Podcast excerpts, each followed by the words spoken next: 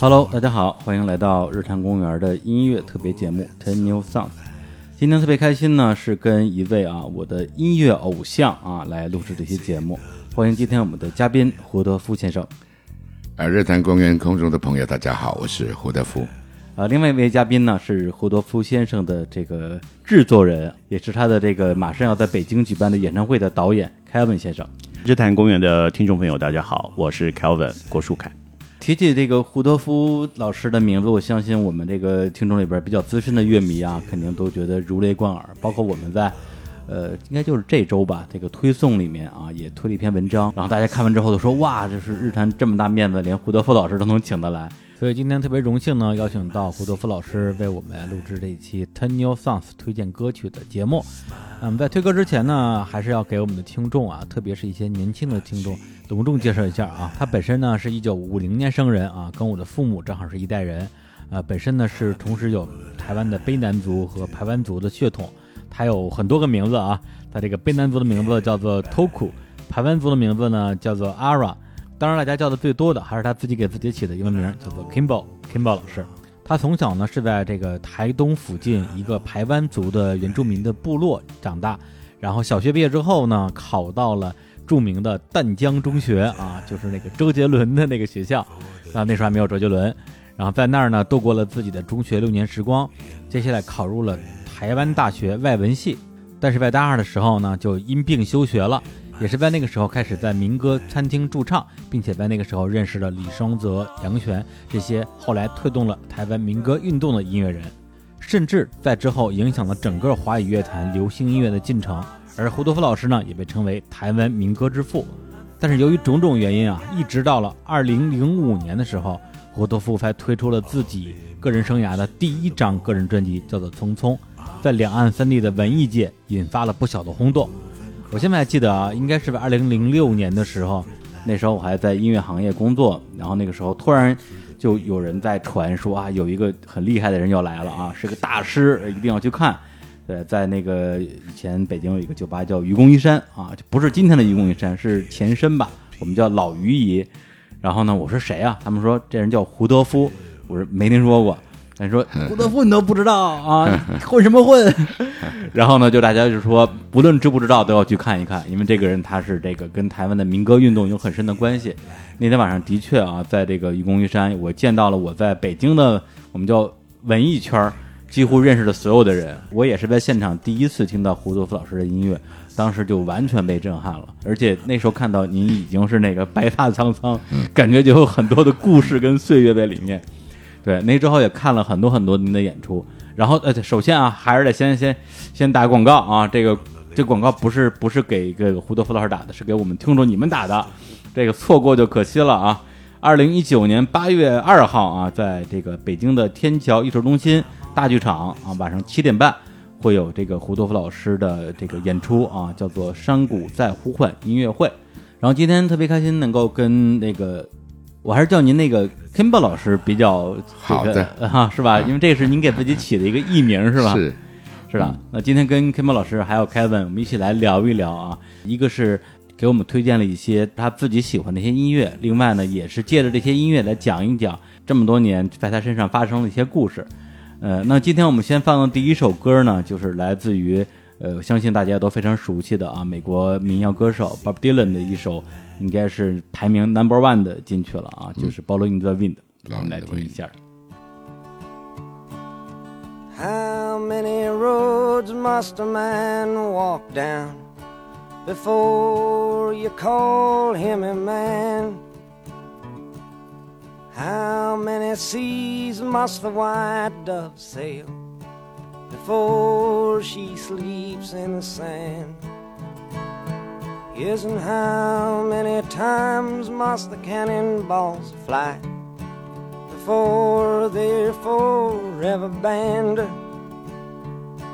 The answer, my friend, is blowing in the wind. The answer is blowing in the wind.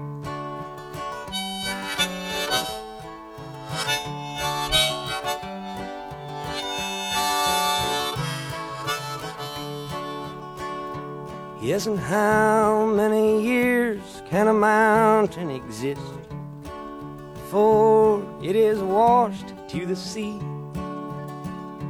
Yes, and how many years can some people exist before they're allowed to be free?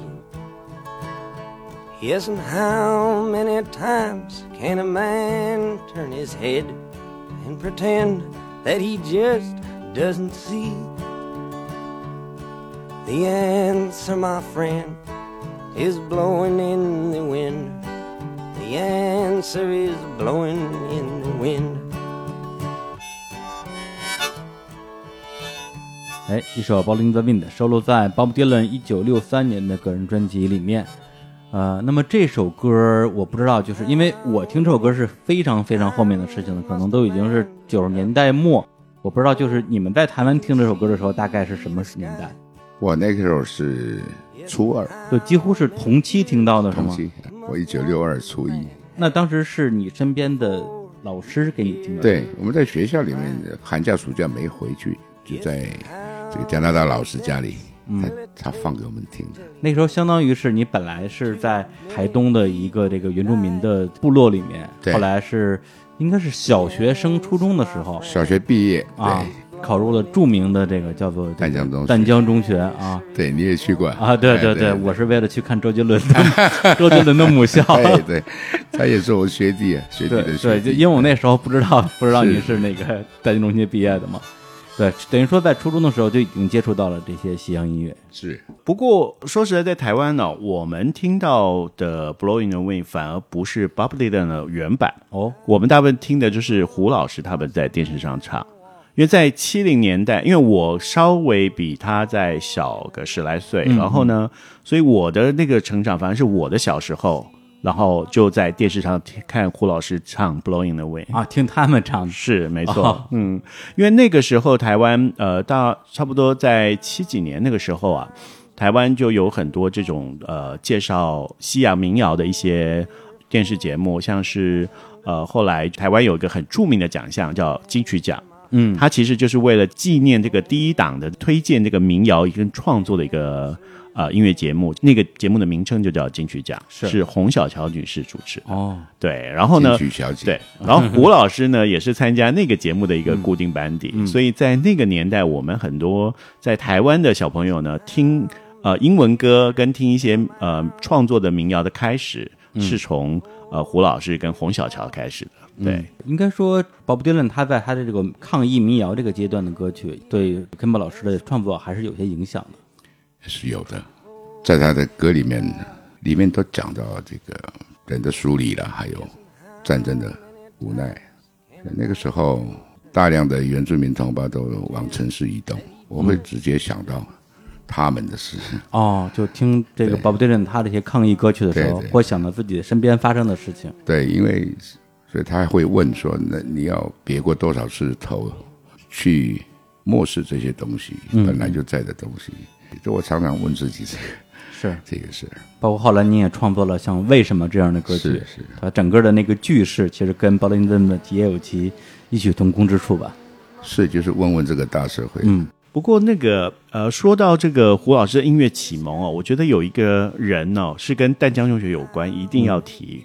她其实是一个西洋的传道人，叫德明利德姑娘。哦，她是一个非常特别的女孩，她是大概在呃二次大战之前就到了台湾，然后她是加拿大的一个宣教士的组织，然后派到呃教会服务的一个女孩。哦，淡江中学是一个教会学校。对，它是一个教会学校。然后后来呢，他就在台湾成立了的这个算是音乐专业的专门科，然后培育了非常多台湾早期的音乐家，甚至包括影响胡老师很大的那个当时的丹江中学的校长陈四志先生。嗯，他也是德姑娘教钢琴，然后哦教出来了，再再送出洋去求学回来的。对。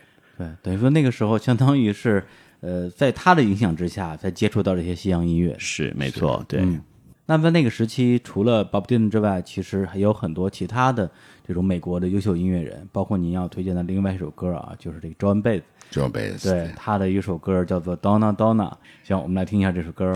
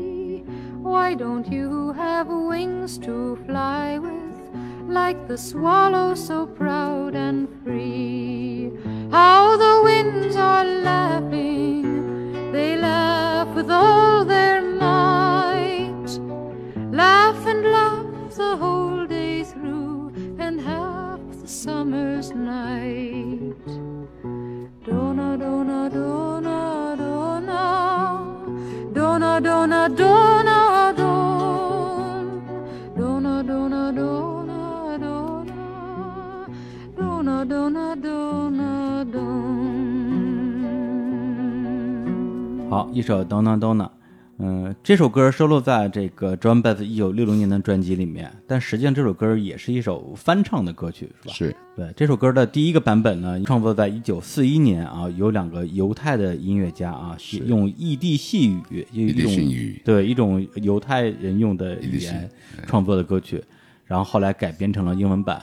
是的，它这个歌词其实你仔细品味起来，也可以说是一首，呃，对于这种受受到不公的待遇啊，任人宰割的，对，进行抗争的一首歌曲，包括他提到这个这个牛要被宰杀，然后他会这个叹其命运不公吧，是然后但是得到的回答就是谁让你不是一只鸟？不是对对、嗯对，在那个时候，这首歌实际上也对应了在美国那个年代从黑人平权运动，他们对于社会的一些反思。这首歌其实，在那个大学时代啊，几乎喜欢音乐的人弹琴、弹其他的人都会唱的一首歌。嗯，是因为好弹吗？嗯，拉哆拉哆咪咪拉哆拉哆咪，就很好弹，就三个 chorus。嗯，对，三个哎，chord，、所以所以这个歌后来我们在电视上都要唱英文歌的话，会首选这样的歌，嗯嗯这一类的歌。我跟洪小乔、跟张艾嘉、跟胡一梦，所以我在都唱这个大美女不同的胡一梦这个电视节目里面唱这个歌。嗯嗯那胡一梦是在我们在哥伦比亚咖啡的时候，他就他就常来，那时候大学二年级吧，他就来，我就常说，他叫我大哥，我就常说，哎，你又翘课了。他说，哎，可无聊就来那边。嗯，哎，张艾嘉也是在美国学校也会来那儿。那洪小乔是会坐在一边写歌，在窗台那边。嗯嗯啊，然后他也从那边注意到我啊，这些三位都唱过《哆啦哆啦》的朋友，到后来他们那时候互相不认识，嗯嗯，哎，辗转的他们去认识了，然后就就就在电视上这个陆续出现，后来都成了大明星啊。都大明星从哆啦哆啦这边来。洪小乔堪称为民歌之母了，在台湾，嗯，最早在电视上发表作品就是他，然后他的观众会来一些诗或者来一些信，他也把它当成翻成歌唱，哦，所以她是最早那样子呃在在创作的一个女孩。嗯嗯对，所以李双子第一个注意到的是她，然后到哥伦比亚再再跟我说你会不会唱贝男主的歌？我要不会没唱那个，大概就没有这些事发生了。嗯，这是很重要的一位女性。对，哥伦比亚时期也是这个康宝老师非常重要的一个青年期的一个发展的摇篮吧？这个摇篮，对，因为当时其实最开始去唱歌，完全就是为了赚钱，然后是给给爸爸治病，是吧？是像吴楚楚，也在那边认识的大四，然后王梦玲陆战队刚回退役回来啊啊，呃，也来呢。对，大家都在那边。呃，黄大成，这个呃，韩正浩、钟小兰，我们都在那东北。对，都是这个民歌运动里边的一些领军人物了。是的，不过呃，哥伦比亚咖啡那真是一个台湾很特别的一个时期，因为它是一个嘖大使馆附设的咖啡，因为哥伦比亚这个国家他们就产很多的咖啡豆嘛，啊，它的一个算是农业推推广的一个中心。所以心。咖啡馆是使馆开的是吗？使馆开的，使馆附设的一个农业推广中心。啊然后呢，我还以为是附谁附庸风雅没没没没哦，那个，嗯，特别便宜，啊。特别好，咖啡好，然后又特别便宜，所以一点就跟那个谁，那个小青，哦，陶小青，他他孩子叫什么？呃，马马世世芳芳，啊，这世芳描述的不一样，不深的了解是以为是到后来的那种你讲的那种西餐民厅，歌西餐啊厅对对对，啊什么的，那是后来，这是很后啊来，不是那样那个时候还没有这些东西。是怎么说呢？因为那个年代，它其实是一个呃大使馆开的一个咖啡推广。农业推广中心附设的一个咖啡厅，嗯，所以它咖啡很便宜，嗯，然后呢，而且呢，像呃，我是在很尾端的时候，小时候有陪着大人呢去去过一会儿而已，哦但是我听胡老师讲的时候呢，他就是说，我记得说他们每个人都做一天，就点一杯咖啡，哦。就，做一天，反正他也不能，他也不不不赶你嘛，不赶紧走对，所以呢，才会后来变成一些那个当时台湾的一些艺文界的人士都在那儿。嗯，他像胡老师常跟我讲，因为我是没看到了，啊。但是他常讲说，那个有一个有名的画家叫席德进。他老是在那边画素描啊。然后他可能会他喜欢画画那个男孩子的裸呃人体素描，他就叫了一个男孩说：“那你帮我把上衣脱掉。”然后我在那边啊。当场，他只脱上衣，然后在那边哦画素描，对对对对角角，对对对，然后有一个呃画荷花很有名的叫张杰，他只有小小张大千之称对，哦。他会在那边写生或就画荷花，哇，对，然后呢，当然还有一些。呃，作家，然后当然也包含了哦，洪小乔会在那边写歌，那也是因为胡老师在那边驻唱，然后洪小乔是经常去那写歌，然后就听到了他唱歌，他去那写歌，对他去那写歌，然后所以后来呢，呃，洪小乔做了第一档音乐节目金曲奖的时候，就邀了胡老师去上他的节目，那大概是一九七二七三年那个时候，然后呢，所以就特别有趣，那已经变成是一个。呃，人文荟萃，所有的艺文圈的人都在那儿混的一个地方，感觉像是一个这个艺文界的乌托邦一样。是对没错。黄春明呐，蒋勋呐，其实更有趣的一件事儿，其实胡老师自己都忘了，就是因为他那个时候可能后来唱久了，嗯，你知道，因为每天驻唱要三小时，嗯，那三小时当然不可能一一个人一口气唱三个钟头嘛，那总是唱个四十分钟，休息二十分钟，唱个四十分钟。后来他就说，哎，我休息的时候，反正已经认识了一票朋友，每个都很喜欢唱歌，有的人还自己拎了一把吉他来听他唱歌，对。那他就想说，你有吉他，那你要不要上来唱两首？然后呢，后来就变成他的休息时间，他就说我开放给你们报名，然后包括胡一梦都唱了，是不是？对啊，对啊回梦啊，吴楚楚啊，他啊杨璇上来弹的也是唱英文歌啊，他们那时候都是学生吧？都是学生啊。杨璇刚好是这个研究所一年级，而且里边好像也没有人是专业学音乐，没有都都是都是半吊子 半吊子出来。玩的。他们讲的无病呻吟的一群，特别有趣。而且刚刚我们聊到《Donna Donna》这首歌，这个歌又是那个胡一梦的招牌曲，哦，对，他们两个还并称二胡。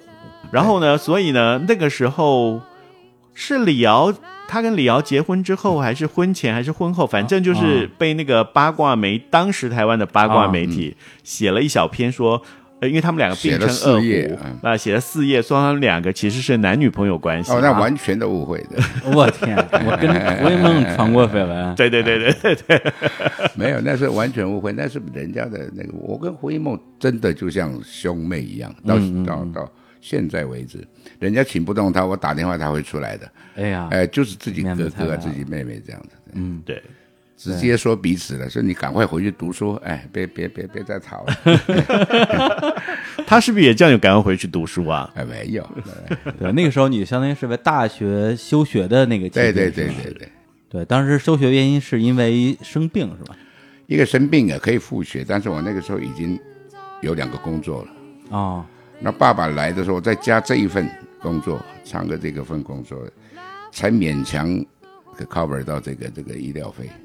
对，那段时间等于说是误打误撞的啊，因为要赚钱啊，是去唱歌对，结果就进入了这样的一个对我常常叫我自己叫意外意外歌手嘛。意外歌手啊。但那个时候就是除了刚才提到 Bob Dylan 之外，还有一位这个音乐人的歌曲啊，据说也是你那个时候唱的很多的，就是是我们都非常热爱的莱昂德科恩，他的一首也是那个时期刚发表不久的歌曲啊，叫做《Born on Wire》。Bird on the Wire，对，我们来听一下这首歌。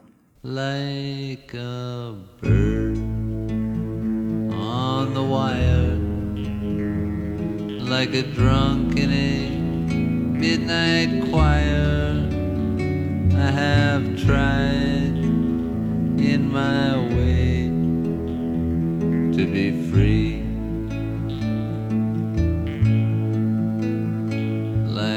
Worm on a hook like a knight from some old fashioned book. I have saved all my ribbons for thee.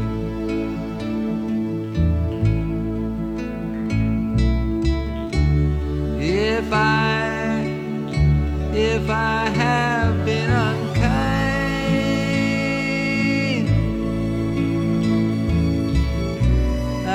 that you can just let it go by.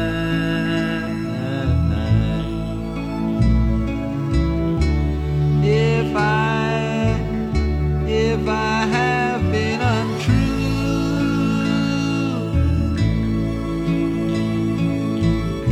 I hope you know it was never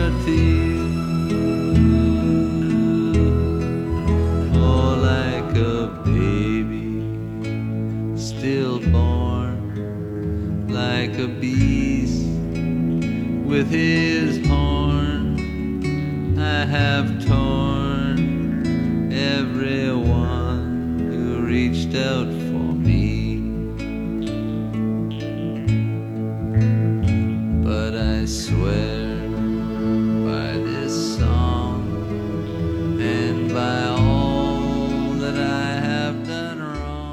这首歌呢也收录在一九六九年啊莱昂纳科恩的第二张个人专辑里边。呃，其实对于一般就是我们那个年代的一个乐迷来讲，对他更熟悉的歌可能还是《哈利路亚》，哈利路亚，对，《Dance Me to the End of the World》对这些，，Dance Dance till the end of 对或者索珊娜，或对者是苏珊娜的 Famous Blue Raincoat Blue Raincoat，对这首歌，说实话还真不是特别熟，是。但那首这首歌在那个时年代还是非常红的，是吗？哎，那个年代，一方面是他这个歌蛮红的，一方面 Joe Cocker 用乐团翻唱的那个很精彩。嗯，我是听哪个版本。啊，你听的是翻唱，后来再回来听他的版本。他好多的歌都是因为翻唱是啊最后火起来的，火起来，包括《哈利路亚》，很多人最后是听那个 Jeff Buckley 那个版本，对对对，对，但是 Jeff Buckley 其实翻唱的也不是他的版本，是翻唱的是 John k a l e 的版本，是是是没错。我后来也翻唱了《圣诞树》。对对对对对，有翻唱这首歌。对，当时为什么会这么喜欢莱昂纳科恩？我觉得这个人他这个写写词的这个功夫很厉害。嗯嗯你看《哈利路亚》，他从古代的大胃王写到现代的他们的这这一代对 love 的感觉是什么？嗯嗯，呃，定义是什么？对，因为他本身就是一个作家跟诗人，后来才转型去做音乐人嘛。对，而且感觉他怎么说呀？这个交一个女朋友就写一首歌，是 非常擅擅长把自己的往日恋情写成歌曲。，还特别有名的几个歌星呢。对对对对对，是包括《哈利路亚》这样一首，就是大家乍一听觉得是圣歌的音乐，其实写的还是他自己谈恋爱的一些事儿，包括这首《波登威尔》，嗯。就是他在希腊那个小岛上是。跟他的那个女朋友，女朋友对。对，就是那个苏珊娜，是是一两个人隐居的时候，他写了一首歌，因为《Born on Well》这首歌其实很特别，是呃，应该是说这首歌的存在对胡老师来说是有点像是象征他的年轻的那个岁月。嗯，因为呃，其实这首歌我以前就非常喜欢，但是胡老师从来没有唱过，后来都没有再公开的唱过。哦，然后呢，一直是到有一回我们要录音，他突然间坐在钢琴前面，他就开始唱了这首歌，唱了一个非常非常好听的版本。嗯然后我就说，哎，这首歌你居然会唱，你为什么从来演出的时候你都不对，不唱这首而歌？且专辑里边也没有翻唱过，，对，那我说，可是这首歌你因为呃，距离当年应该已经有四十多年了，我天，对可是那个整首歌的不管是词还是曲的谱，全部印在他的脑海里。所以他是坐下来，我也没有拿词，也没有拿谱给他，他就直接就把那首歌就唱完了。那所以后来呢，我们今年的这个这次的演出呢，就想说用一些特别的一些歌曲，那就想说我们这一次呃北京的音乐会呢，就会特别安排啊会唱这首吗？唱这首，对，哇，对，这算是给他呃回到他年轻时候的一种回顾，然后我觉得也应该会呃非常的特别。嗯，我我觉得那个康茂老师一定非常喜欢啊，莱南科恩他是就是他自己不光是创作，包括整个人的形象啊，是他的那个样子，是对，甚至我后来在您的一些，比如说撕裂那个唱片那个那个 MV 里边那个形象，是是我第一眼看到，哇，我这不是莱南科恩吗？是吧？那个造型很像，比较胖一点的，尤其莱南科恩在做自我忏悔的时候的歌，嗯那种样子是最动人的。嗯，对以前的事表示 sorry 的时候，哇，嗯他是 I swear, I swear by the song 啊，他说我用这个歌来发誓，I swear by all the wrong I've done，我用我所有做错的事起誓，嗯，哎，我会改过来，然后下下一次忏悔的时候又多了又多了一个又多了一个错，我觉得 dance dance to the end of love，对，就是很多人觉得他是一个绅士，实际上他更大意义上是个浪子。是的，没错。这样子，绅士是后来晚近的时候大家才觉得，早年其实他真的是一个完浪子。全是个浪子，对，甚至会把他跟他的那些著名的女朋友的一些情事、是。床事直接写到歌词里面。对，行，那我们再带来下一首啊，这首歌啊，据说啊是这个 Kim 老师从一个吉他歌手变成一个钢琴歌手的一个转型的作品啊。这个学钢琴弹的第一首歌，歌的名字叫做《Today》我们来听一下。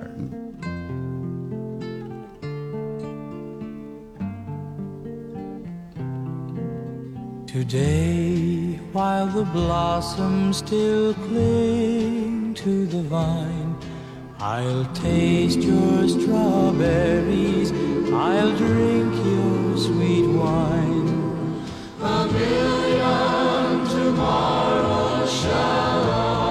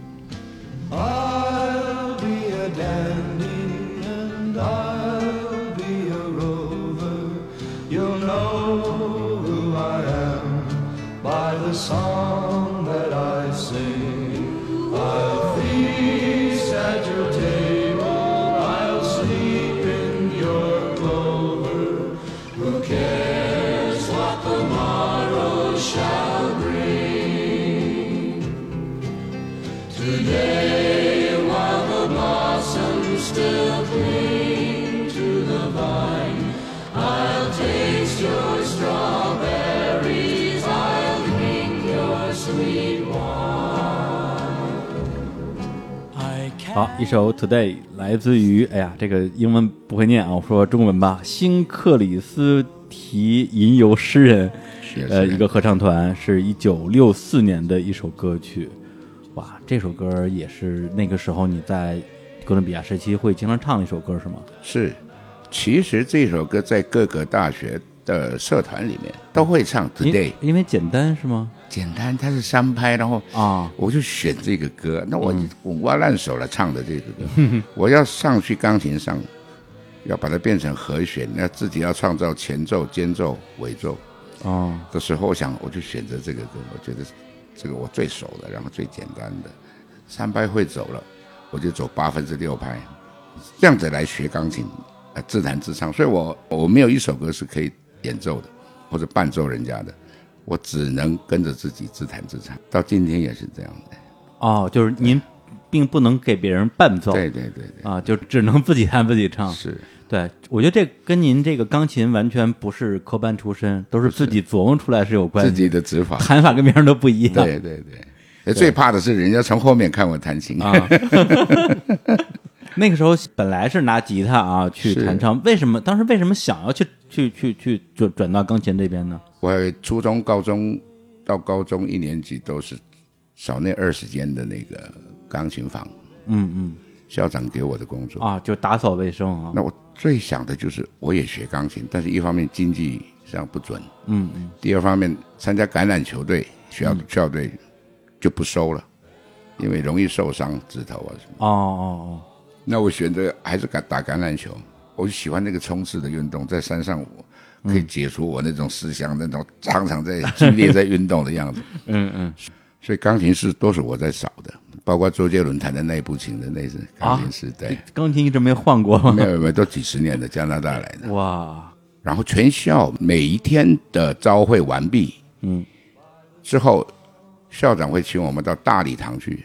校长在他是台湾很有名的钢琴家，然后他在台上会带大家唱那个我们手上每个人一本的青年这个歌集，一个一个教我们唱。嗯嗯教官也在催我们唱，有的同学不喜欢唱歌，也也也也被被说动，说哎，翻起来唱啊，大家唱。上课以前唱精神好，就 大概半小时在那儿唱每天唱歌，太好了。哎我在底下看那个校长一面指挥一面，我说我有一天要像他那样啊，嗯嗯嗯嗯因为我小时候小学我是在司令台上，嗯，跟校长面对大家，我只有我一个学生在那边弹风琴，唱弹升旗歌啊或者什么的，是手风琴？吗？还是在用脚踏的风琴，脚踏的风琴啊？对，用最简单的指法。嗯嗯所以我在看校长这样，我从从那个时候就有一个憧憬，我说我有一天要和他一样在台上。嗯我那个机会来了，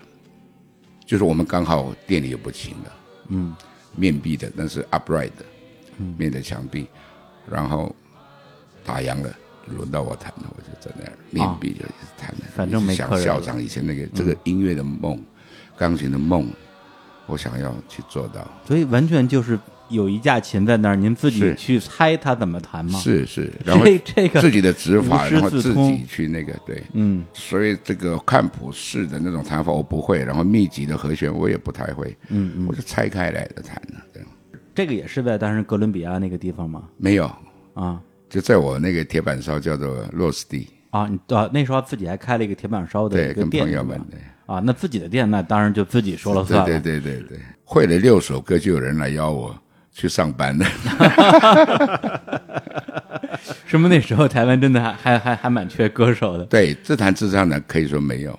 啊？真的呀？对不没有你你自己都忘记，你那时候已经上了电视了，对，哦，从那是因为你已经上了啊电上过电视的人，对，他是上过电视的明星，然后呢，请他，但是呢，就比较好玩是说，有一回我们去上陈文倩的节目吧，嗯然后我们就哦聊、对聊天，然后聊到呢，陈文倩就说：“那你学钢琴第一首歌是啥？”他就说：“Today。”他说：“你现在还会弹吗？”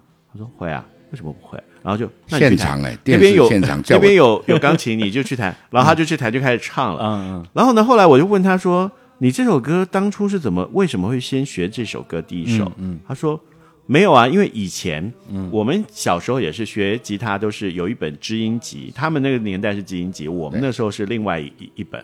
哦，然后呢，知音集一翻开，他说一翻开第一首就是 Today，他就但是因为和弦很简单，对对对，然后他就把呃吉他的和弦搬到钢琴上面，照着这样搬过来。啊，拿着吉他的谱谱去弹的对钢琴，钢琴对。对，所以所以到现在为止呢，胡老师他要弹钢琴，嗯。如果我要找一些谱给他的话，嗯。我也都是找吉他谱，哦，因为你只要有吉他的和弦，有那个 chord，、嗯嗯。然后再加上有那个旋律，那他就能够自己去揣摩出他自己喜欢的弹法。啊，所以所以所以您现在能看懂钢琴谱了吗？没有，看不懂，我天哪！对他还是看吉他谱。看吉他，对对，你看吉他谱是那种五线谱还是呃，其实给我一个标 chord，比如说 A 标 I seven 对啊？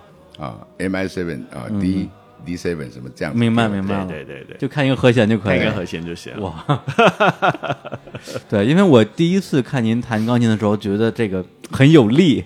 对，因为您的手指很粗大嘛，觉得说哇，这个，因为我也不懂乐器嘛，觉得哇大师。后来发现，现在才知道是自己琢磨出来的。是是是。不过不过这也是一个特别的地方，就是说，因为他在钢琴上面摸索久了，他已经变成自成一格。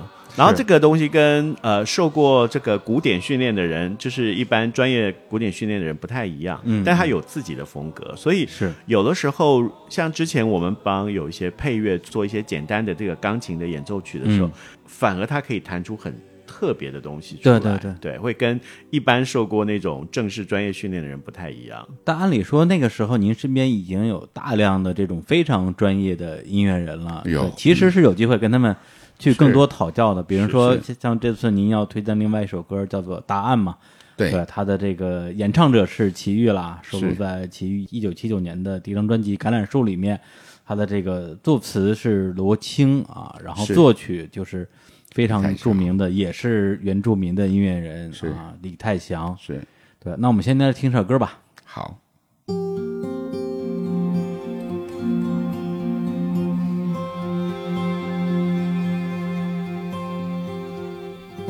天上的星星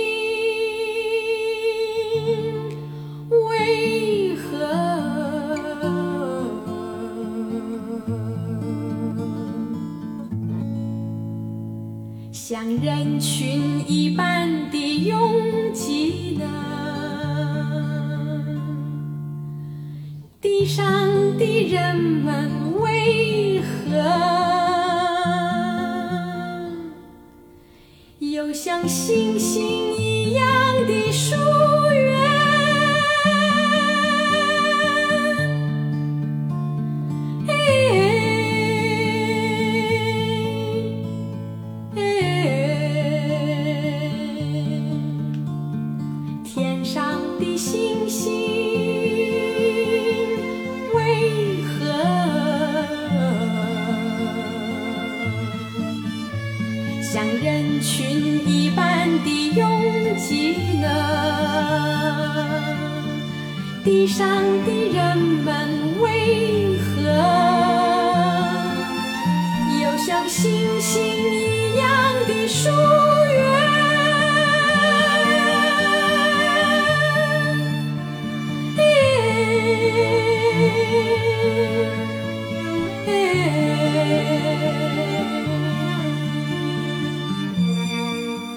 刚查一下，李泰祥他是一九四一年生人，跟刚才我们提到的 Bob Dylan 跟 John Baez 是同一年出生的，也是那个年代应该说对整个台湾的流行音乐起到了很大的推动作用的一个音乐人。是他从古典的那种高的殿堂，嗯，放下身段，他可是真的科班的古典音乐的。对，就下来关怀这个通俗音乐，像我们这些无病呻吟，不是不是科幻出来的，通俗音乐。对，这它是就起了很大的作用，嗯嗯嗯啊，不管是舞台上的灯光也好的讲究，音响的讲究，不像我们那时候，嗯一把吉他上也不管音响是什么，就 一面聊天就一面唱了一。边聊天一边唱。对，它就比较像舞台的东西，他那时候也带出了很多的这带出很多弟子，女弟子对啊，对，包括齐豫啊、唐小诗啊，是，其实大家不知道，我跟他相处的非常近。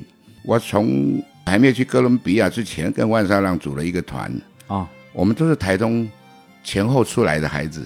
嗯嗯，那李大哥是比我们早九年、八年出来的，所以我们组团，他就会常常来关心我们。之后，万沙浪风从哪里来的，就我们就分分别对，他就当我我就走到民歌这边，哎他就流行歌手。对，他也是常常来看我们到哥伦比亚，哦就跟那些罗门他们都在哥伦比亚见面的。嗯嗯。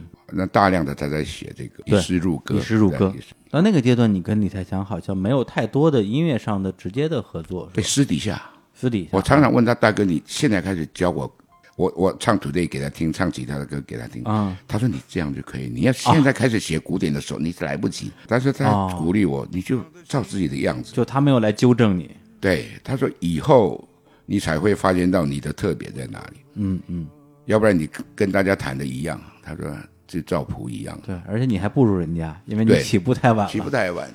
但是他在很多方面大家不知道的，就比如说我那时候在养自己的家里，还有爸爸的这个病，嗯嗯我一个人在扛，他知道这个苦。其实他生活也不好到哪里，嗯但是那时候有接很多的广告片子，哦比如说布朗咖啡啊，天那个表啊，那个什么沙威龙啊，然 后很多的，哦。就是叫我唱的，大家都不知道那是我。啊，不知道是你唱的。，对，其实就是接活儿嘛。对他接活儿给我，让我去唱，有有时候一次唱完了，嗯。而且黑了，那是都我一个月薪水，嗯，有时候那个商业的那个收入，哇，他这在这方面帮助我很多，嗯。非常非常多。真的是一个大哥的这样的一个对而且他的几次全岛巡演，他都邀我。嗯对，跟齐豫他们、唐小诗他们一起，虽然我不是他的关门弟子，但是，嗯对，他还把把我看得看得很很重，嗯嗯，对他不会忘记我，就当自己一个兄弟。是是，那那个《回答》这首歌，后来你在自己的唱片里面也有翻唱，对，有为什么会喜欢这首歌？哎，你看我怎么嗯。从头就是在讲人的梳理嘛，嗯有没有？嗯。从 Bob Dylan 讲，就是对，就是不断的提醒自己，耳朵边有听到什么，眼睛有看到什么，对，去快乐的地方不如去有苦的地方的人的地方，或者是有悲痛的人的地方。嗯，圣经也这样讲，那我们歌也这样听，是那答案就在讲这些事啊。是，他的歌词特别的简单，但是非常值得去反复的去玩味。不过，呃，说到李泰祥老师跟胡老师的合作，除了那些广告歌之外，因为那个年代只要跟呃李泰祥亲近的，不管是像胡老师这样的好朋友，或者是像齐豫他们来说，都唱了非常多的广告歌。哦，有一些广告歌到现在都还在用哦。如果去台湾，你看电视上的那个广告片，像什么酱油广告啊，酱油广告，然后还有一个那个女性内衣广告啊，都还是奇遇的，哇，那个品牌撑了蛮久的，是撑蛮久的。多年还 还在。很可惜，胡老师唱的那几个品牌有的不在了。有啊，Mr. Brown 咖哦，啡，不对，博朗咖啡还在。哇，对。不过，不过说到呃，胡老师跟李泰祥老师还有一个很特别的故事，嗯就是其实呃。去去年我们发行了胡老师呃制作了胡老师的一张新专辑，叫做《时光》，是然后里面有一首歌叫《无涯》，其实这首歌也是一个失而复得的过程。就是说，呃，因为那个时候我呃督促他要写一首新的歌，然后呢，我们在聊的过程里面呢，他偶尔就会跟我哼两句，嗯嗯，然后但是我一直以为那首是一首未完的歌，哦。就是他还没有完成的歌，一个一个动机，对对，一个动机。然后后来呢，呃，有一次深聊了之后呢，他就把那个歌整个歌唱了出来，唱了一、一遍呃 A 段的整个完整的一个 A 段的歌。哦。我说这个歌做完了，他就说对啊，这是李泰祥写的。我说李泰祥帮你写的歌，为什么你从头到尾都没有说，也没有唱？然后这么多年了。然后呢，后来我就回头找这首歌的谱，然后正好那个时候李泰祥老师过世了一年了，哦一年多。对，然后呢，我就回头找李泰祥的公子那个李一清，然后我就嗯给、给他打电话，我跟他说，哎，我想要找这首歌。然后李一清说，有这个歌吗？我不知道。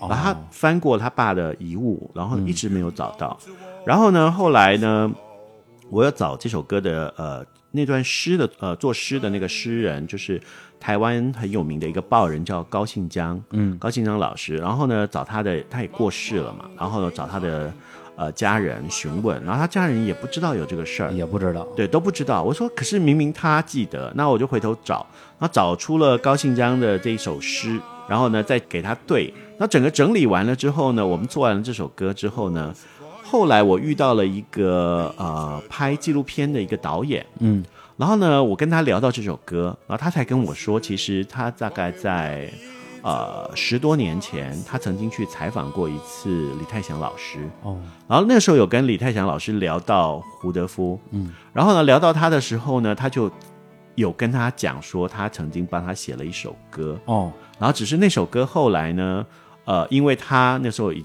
人已经不在歌坛了，是然后呢余年之，后，所以他就把那首歌收起来了，嗯，所以就放着，就再也没拿出来给任何人唱过。然后呢，我们终于后来就真的把这首歌，呃，算是多年之后的真正的合作，嗯然后把这首歌首次的发表出来。那这首歌之前是从来没有被演唱过吗？呃，只有在当时他们有合作一次，就是巡演。的呃巡演的时候的演唱会，在演唱会上唱了一遍，那当时也没有录音是吗？没有没有都没有录音，啊，那等于说旋律跟歌词就只在您的脑脑袋里面记着，是是，哇。然后另外加了呃两段诗，对对，四十多年过去了，这样。啊，然后就是变成了这首叫做《无涯》的歌曲。天涯无涯，我是跨越无涯的一则传说。对，对这也是跨越了这个时间的一次合作。其实他的名字还有另外一个名字叫鹰，就是这个鹰看整个大地，俯视大地的感觉。嗯，然后那个时候其实也是就是您在比较密集的接触很多音乐界，包括像李泰祥这种啊，这已经是宗师级的人物，是也有像像像李双泽、像杨选，大家都是年轻人，大家一起搞事情，对是这样一个状态。然后也在那个时候诞生了一首，应该说对。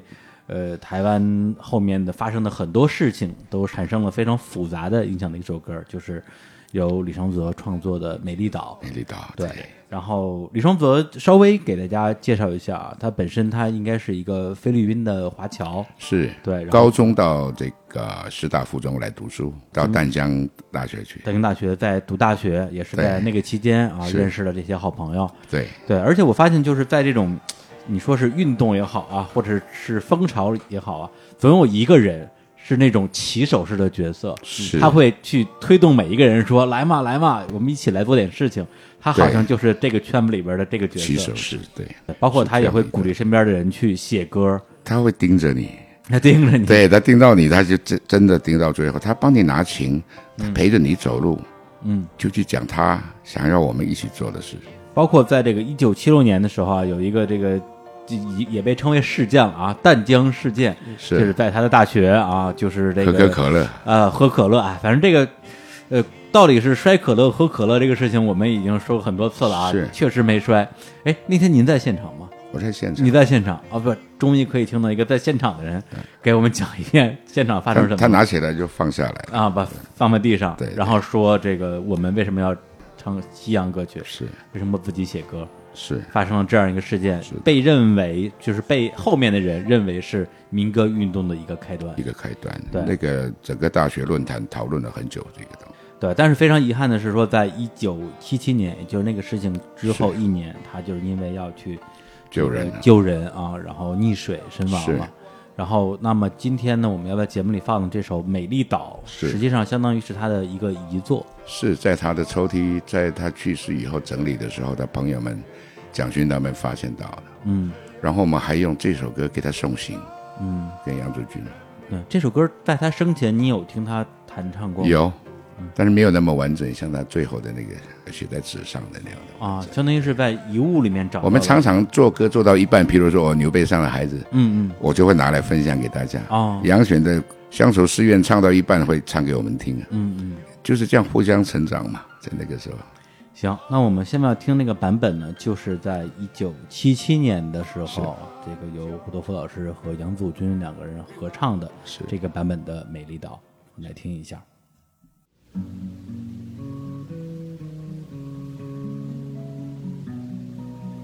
我们摇篮的美丽岛，是母亲温暖的怀抱。骄傲的祖先们正视着，正视着我们的脚步，他们一再重复的叮咛：不要忘记，不要忘记，他们一再重复的叮咛，一路蓝缕，一起山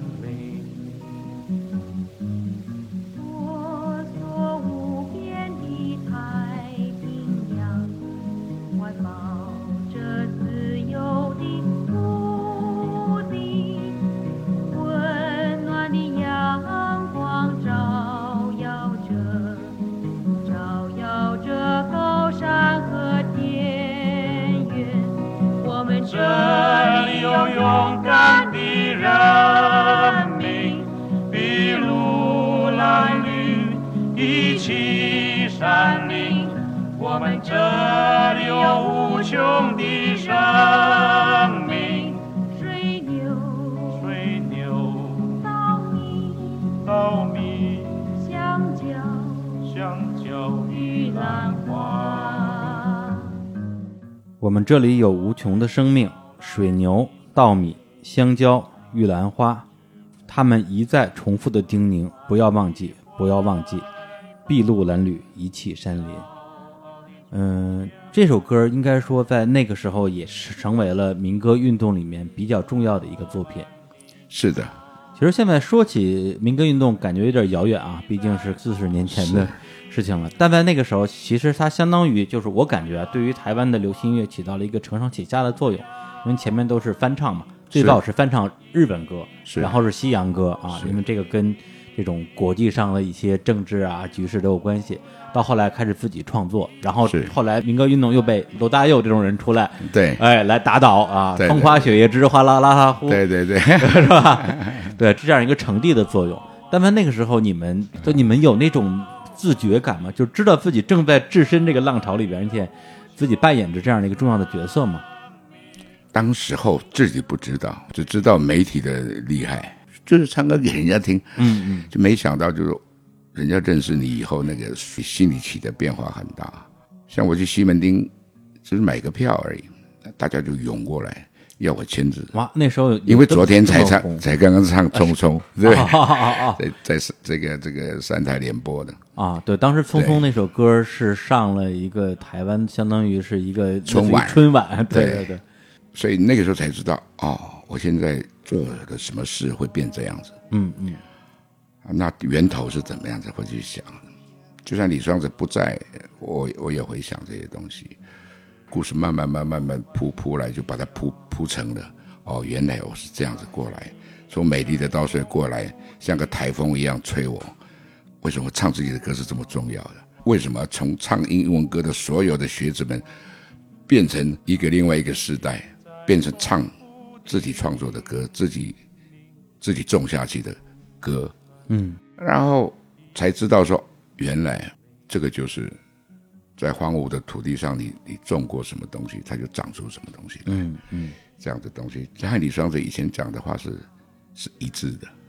虽然他不在，就觉得说哦，原来那后来变成这个花开处处的，变成大地都是歌，嗯嗯大量的这个工作室出来，大量的写手出来，大量的诗人、谱曲的人出来，所以一下子让台湾的那个时代的所谓现代创作歌曲就变成这个在亚洲的华人的这个领头地位。嗯嗯，我们最后才知道，原来我们自己推开了一个时代的门，我们也不知道。在当时我们走进去了里面的啊，嗯像余光中教授讲的，我们走进去一个芬芳的黎明，自己没有感受到。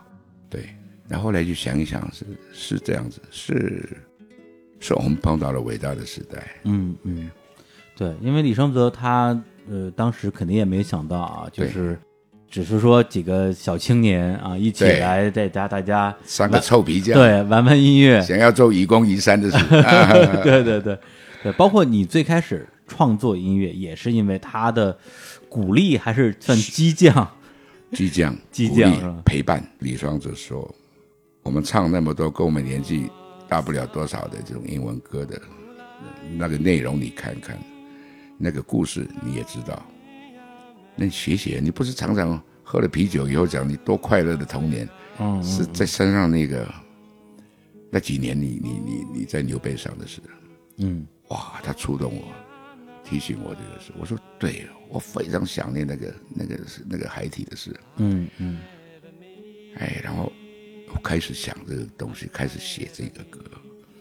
就是您的第一首这个创作作品，是他一直牛背上的小孩，对对，他一直一直一直鼓励我的。他还问我写到哪里了，我说我副歌还没有出来。他说没有关系，你先唱前面的歌，我们听。哎呀哎，是呃，其实双泽可以说是一个呃先知的，我觉得有一点点这种色彩哦。最主要是说，呃，其实当时胡不管是胡老师，我觉得甚至是杨贤吧，嗯，他们应该也没有特别觉得自己在推动一个什么样的运动，嗯嗯，然后里面呢，其实最积极的是李双哲，对，他像他的第一场演唱会，一九七四年就叫《美丽的稻穗》。当时他虽然已经上过电视，然后在哥伦比亚咖啡驻唱，然后呢上了一些电视节目，然后开始跟人家搭档主持，可是没有人想过要办演唱会这件事情。嗯，然后呢，天方夜谭的。对天方夜谭，因为那当时也没有人办过演唱会。没有人办演唱会吗？对啊，当时没有演唱会。哦，那个年代没有，因为七四年太早了。那个年代大部分有都是是一些去一些什么歌厅啊，然后啊做秀啊那种。就是如果是流行的艺人，他们是像邓丽君啊，他们是在一些呃夜总会啊，或是歌厅，嗯，呃作秀啊，住去唱歌的的的一个地方。然后那个时候基本上没有什么演唱会这件事情。嗯然后呢，所以李双泽那时候可能是因为他有去从国外回来，所以他在国外有经常看到一些这样子的东西。哦那他就想说，哎，办演唱会。可是问题是他们又没有资金，什么都没有。嗯然后呢，就莫名其妙的就搞起来了。办了再说。对，就办了再说这样。然后就但但是也没有想到说那个演唱会会造成那么大的回响。嗯，那所以说就是我觉得好像有意识到要去做一件事情的人，反而是李双泽。对对啊，他就推着他们两个一直往前走。对，所以他就是年仅二十多岁去世这个事情，我觉得对于身边的朋友来讲，肯定也是一个很大的打击，就是是一直好像是带领着大家往前走的一个人，突然就不在了。是，行，那我们现在来放一下，就是刚刚提到的胡德夫老师在李双泽的这个逼迫之下啊，写出来的自己的第一首歌曲《牛背上的小孩》。牛背上，双泽不逼你，你大概这辈子都不会写歌。我不知道我可以写。温暖柔和的朝阳，悄悄走进东部的草原。山人好梦，草原静静等着那早来到的牧童。终日吃足，腰系豌豆，牛背上的小孩倚在牛背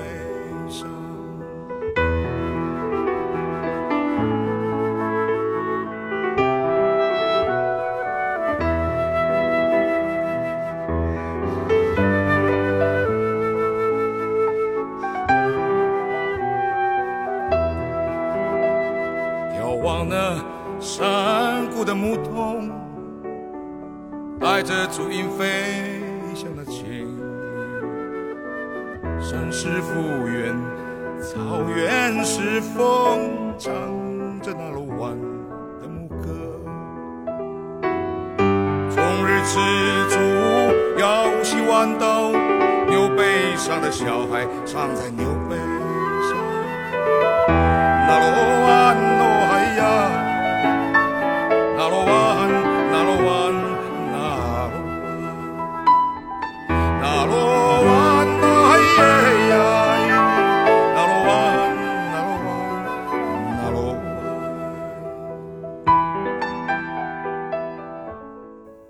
首《牛背上的小孩》，呃，这首歌我当初第一次听的时候就特别喜欢，就是因为它那个画面感特别强。对，就是终日赤足，腰系弯刀，牛背上的小孩躺在牛背上，这个就是您自己的那是童年。我的童年，嗯我一大早上小学之前，上课之前呢，我就要把牛只解开它的绳子，坐在那上面，然后像策马一样，就就哒哒哒哒哒、啊骑着牛跑啊骑着牛就经过部落的主道。嗯，然后一个老人家会在那边喊，一个一个老阿妈会在那边喊说啊，小孩子们注意啊，这个这个这个这个乌都来啦，呃，这个这个小心牛只啊，什么，哒哒哒就是上去了。嗯，下课的时候把牵牛下来，也是到村庄走一圈，也是这个这种这种呼叫声，叫小孩子们小心，我就踏就踏尘而过，然后到河边给他喝水，啪回到家里，我就过这样的生活。然后因为有漫画周刊那时候，我去租漫画周刊，嗯，那按照那个漫画周刊里面的那个诸葛四郎啊，谁啊是。然后去分派那个那个那个角色，然后叫同学来演这个漫画里的角色。对，这这个好人坏人正一帮，然后大家逐渐拿来，每一期都在那边演上，在在水田上面演上。所以我是孩子王那种，哦，我是诸葛四郎，哎。诸葛四郎这个名字，我相信我们这个内地的内地不知道听众都是因为那首《童年》是才知道啊。诸葛四郎和魔鬼党，魔鬼党对对对，拿支宝剑。我那时候就大家就 不不懂谁是朱克四郎啊。是啊，到今天我都没有机会看到过这个漫画。是，对，后来也是也是看你写的书才知道啊，原来真的有这个漫画存在。有，哎，这个，那我们每一期都在那边演这个啊，真的很快乐。嗯，那个。自己做领袖做那么久了，是因为我看您呃之前写本书叫《我们都是赶路人》嘛，是。里面有一个情节，我还当时觉得蛮唏嘘的，就是当时是因为小学考初中考到了丹江中学，是。到那边之后发现，在学校旁边有一片巨大的草场，对，然后就给家里这个是写信吧，写信对，让让你爸爸把牛寄过来，然后要喂牛，对我说我我上课以前可以把牛放在上面，一只牛都没有。啊，那那一大片草场，那够我牛吃，而且旁边有一个小溪，喝水也没问题。我说我跟我爸爸说，我照顾得了，你就寄来。结果我去看那个操场，就一摸，那是草就这么长。嗯，这高尔夫球场。高尔夫球场。对，那个实际上就是一个从这个山里的小孩看世界的一个视角。是，对你可以说是。有带一些无知，然后又特别的天真，是。然后其实，在您的这个创作啊，包括有一些可能不是自己写的歌，比如说像《美丽的稻穗》，其实很多是跟自己的故乡有关系的，是。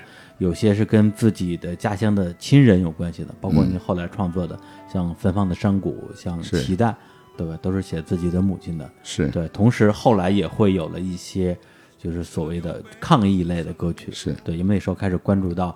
呃，很多的原住民的生存现状的，呃，一些事情，对，所以这个其实也，呃，回答了我就是萦绕了我很多年的一个疑问，就是当时在民歌运动最开始的那几个人，后来怎么都突然就都不见了？是对，那我知道说，呃，双子座因为去世了，杨贤是他因为是去美国那边去去去去上学还是上学就职就职，然后在那边生活了，是吧？生活了，对，然后胡多夫先生后来就。说实话，不太了解，说后来到底在做些什么事情。嗯，对，其实那个时候是因为投身于原住民的一些权益的争取，是，然后相当于被封杀了，是吗？是的，从地上走到地下的。其实我我做过那样的一个评估，对自己，就是以我那个时代的年轻人，在知名度也好，或是在事业上也好，我是超前的。我是一个优势在那边，但是那几年了解同胞的状况的时候，我已经变成最后要自己做一个抉择，说，说我到底要把头别过去，不管，或者是把头就伸进去了。嗯嗯，就给巴贝杜人一个答案，也给自己一个答案，就进去了。嗯，那我虽然不是最具备这种条件的人，但是不是我，那要是谁，在那个时代会这样想？所以就下去了。当时现实的生活是马上变成一百八十度的转变，不一样。你受到在生活上受到的这种干扰非常的多，你要去用自己的力量去去筹备一些的一些物资，或者是你要找到大量的人来做你义工，而且这些东西马上就变成和我在唱歌的时候不一样。对对对，就是在跟一九八二，在跟李泰祥。全省去巡回完毕的时候，我就不见了，所以大家说，我说，哎，到底去哪里？了？对，对，一九八二我就那个也开始被禁唱了，啊，被禁唱更惨，嗯，就是我要去唱歌的地方，我连要去代班都很难。的，就是你平时那些去这种呃西餐厅之类的地方都不让唱都不让唱。啊，我还以为是不让那种什么售票的、公开的那种大型的哦他不是不让他，他直直接去去干扰哦。业主，说这个这个有问题的人啊，什么对，但是我我看网络是有一个版本说，那个时候不让你唱出来唱歌，是跟美丽岛这个歌有有关系，因为这首歌本身创作的时候跟任何的政治的意念是没有任何关系的，没有关系的但后来因为正好一九七九年高雄出了《对美岛对对对事件》和《美丽岛杂志》，对对对对。他用了这首歌，这首歌就被他他们就人为的赋予们的歌，哎，了这种对，这是被贴了标签，被人家抢走的一个标签。对对对，那我们身为李双泽的朋友，那个时代的年轻人，我们要唱的还原他，所以我就一直唱了，就算是被被禁了，我也觉得歌，我一直没有间断过唱这个歌。对。嗯，对，但那时候被封杀的主要原因还不是因为这个歌，是因为你在做这个原住民的这些工作，是吧？主要是这个，就是台湾原住民这几个字啊，嗯，他们还是坚持说台湾三包，因为我还专门去看了一下，就是个原住民族他的在台湾的称谓的变化。是对，从最开始的时候是叫生番和熟番。对对，这个这个生番就指的是在山地里面隔绝的部落里面，熟番就是在这个相对的在平原的阿美族啊、边南族这对对，跟汉人相对来往比较多的，后来就变成了高山番和平埔番，对然后是高沙族和平埔族，然后是山地山包和平地山包，哦太清楚了，是吧？对，这样这样子一步一步称呼我们来。最后才是到了今天的原住民族。假如不是台湾原住民这个名字起来，然后告诉大家要团结，你没有这样的一个呃，这个就是说提倡的时候，那你就不会在后面有那个行政阶位差别的提升。嗯对，后来我们台湾原住民族委员会就上来了，嗯嗯，就跟蒙藏委员会平行了。以前是差六级的，哦，我们变成六等公民了。嗯嗯，但是没有人说过这样的话。嗯，觉醒可以从年轻人觉醒。我想，我最重要的是把这个话说出来。学者他们也带着他们学术良心，对对对在民主社会学这个方面去做了评估以后，他们也说出一些数字，我们被这个长期贬低的这种数字出来。嗯嗯，而且就通过您写的作品，其实可以间接的读到，在那时候台湾确实在发生一些让您必须要站出来说话、站出来唱歌的一些事件，比如说像矿难是这种事情，包括就是像一些原住民的小女孩被卖去当是雏妓这样的事件。渔民被扣在外海外，在水牢上的事，童工的事，这个雏妓的事，那这些事继续发生下去，大武山就没有后来的妈妈了。那么在劳工这个地方是同工不同酬，那我们是就没有声音再起来面对这些压迫，那时候相当于是没有人没有人出来讲话，没有人出来讲话。然后您因为要出来讲这个话，相当于是有十多年没有办法有机会的继续唱歌。是当然，这是从事后往回看了，就是说，哦，你会觉得说他当时做了一个特别勇敢的事情。也许他当时没有多想，因为他觉得看不下去，他得往前冲。年轻人的对，可是他其实呃，其实回过来想，因为我记得那个时候，呃，我跟胡老师有聊过，也有跟他的家人聊过，你知道，就是当年那个时候，因为他是等于是成名的非常早，是。他那个时候呢，可以说是日进斗金吧，嗯。在那个年代。然后呢，我最记得我那时候跟他家人聊，就说啊，以前他呃年轻的时候啊，就住在那个台北市很精华的地段，嗯。然后呢，靠近那个新生北路的地方，他呢那个时候的薪水啊，嗯。大概他只要唱两三个月，他就可以在那边买一户房。哇，他每唱两三个月就可以买一户房，真是日进斗日进斗金。他而且他当年也是真的有在那边有两三套房子。哦，然后呢，但是呢，后来因为他就是投身了这个做这个少少数民族，做他们台湾原住民的、呃这这样子的一个运动，他等于是嗯对，然后把所有的东西都抛弃掉了，嗯然后哪里都不能唱歌，然后呢，甚至最后呢，家财也散尽了。哦房子也全卖了，然后所有的钱全部都投身到了去做这样子的一个帮自己族人发声的运动。其实现在回头看，是那个时候是真的是非常勇敢的一件事情。然后尤其大武山，呃，《美丽的妈妈》这首歌，其实可以算是他最早比比为什么还要再早一些，嗯嗯因为最主要是那个时候，呃，其实在他真正被禁唱之前，其实他那时候就已经大量的参与了一些呃拯救雏妓的一些工作。那那个时候其实是有一个触媒点，是因为他有一个朋友，嗯，带了呢另外一个他族人的朋友，他是一个盲人视障的一个眼睛看不见的一个一个诗人，然后呢来找他，然后后来才知道他的妹妹就是被人口拐卖，哦然后卖到了妓院去了，然后呢他们就非常非常的愤慨。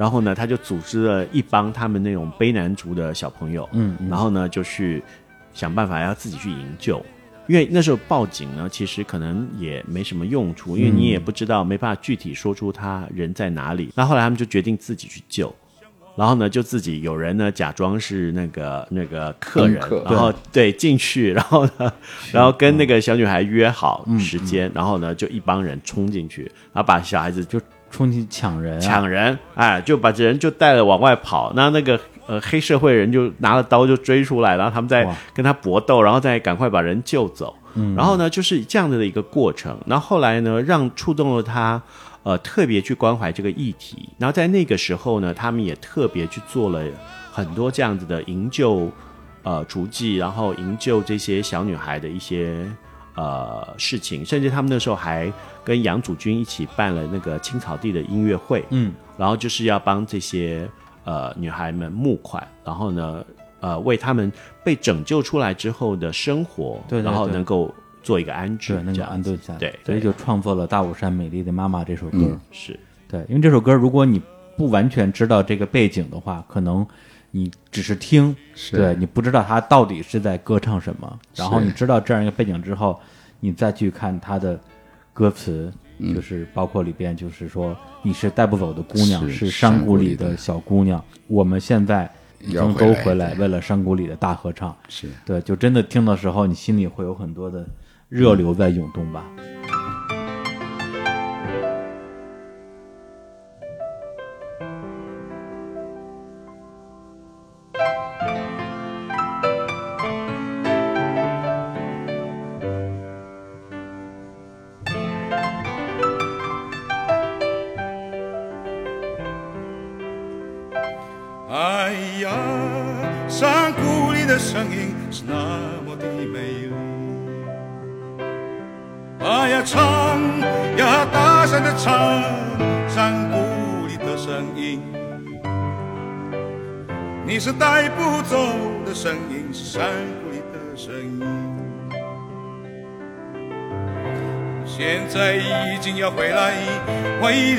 山谷里的大合唱。我一定会大声的唱歌，牵着你的手。那罗汉那咿呀那呀，我要嗨呀，哎呀，山谷里的姑娘是那么的美丽。哎呀，跳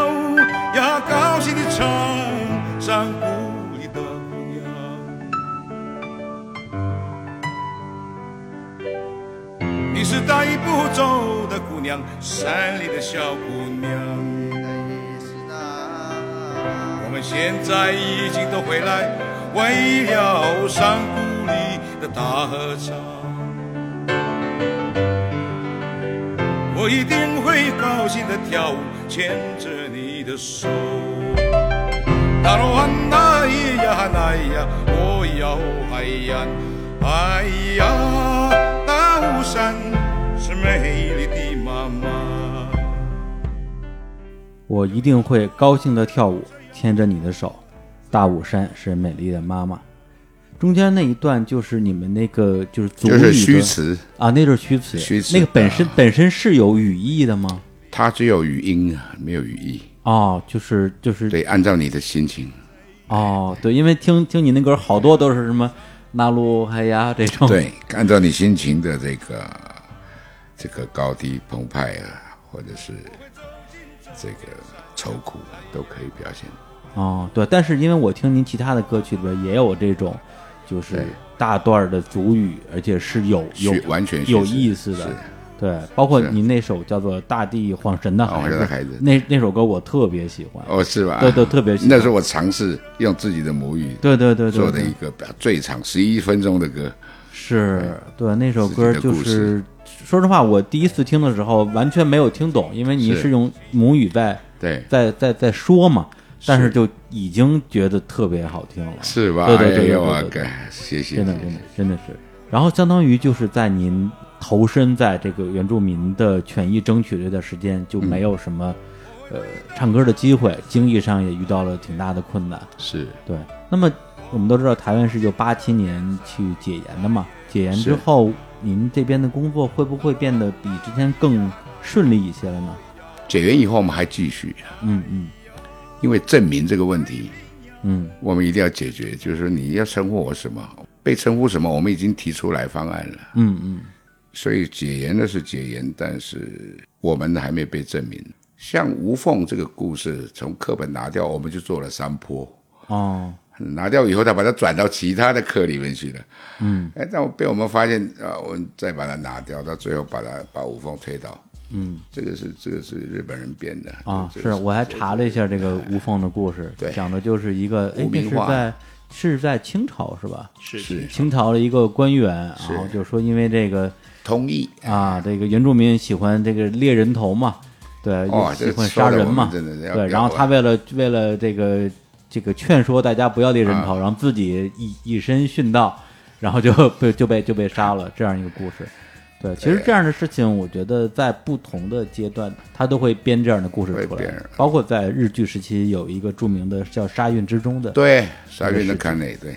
他们后来还专门拍了电影，写歌，对对讲啊，就是是在日据时期的原住民和这个日军军民对对。军民一家亲，是。就对啊，是这样。文化宣传嘛，但是污名化，我们整个不同的民族都大家都要一起承受。嗯，尤其透过教育的方式告诉我们这样是这样子，那我们这个矛盾，我们的孩子们在学校读书的矛盾呢还会存在的，汉人跟我们，嗯嗯，人家教育不是目的不是这样子的，对对，所以这个它影响很大，所以我们非把它拿掉不可。然后证明也是一样，你知道我们台湾不管经济奇迹怎么样，到到多么辉煌腾达的时候，你要记住源头是什么。嗯，那我们不能被这样对待的，对，嗯嗯嗯。我们不是在讨乞讨食那个东西的一个民族，嗯嗯，我们曾经是给予者，这这不能忘记这个东西。想到您的那个另外一首歌，这个叫《步步歌》吧？哎，对对对，对，不要做白狼。不要做白狼，对，吸别人的血，对。对，白狼就是专门指这个在这个不同的时期，从来的岛外到台湾来特骗别骗人的那对些，对对那些骗人的人，对对对。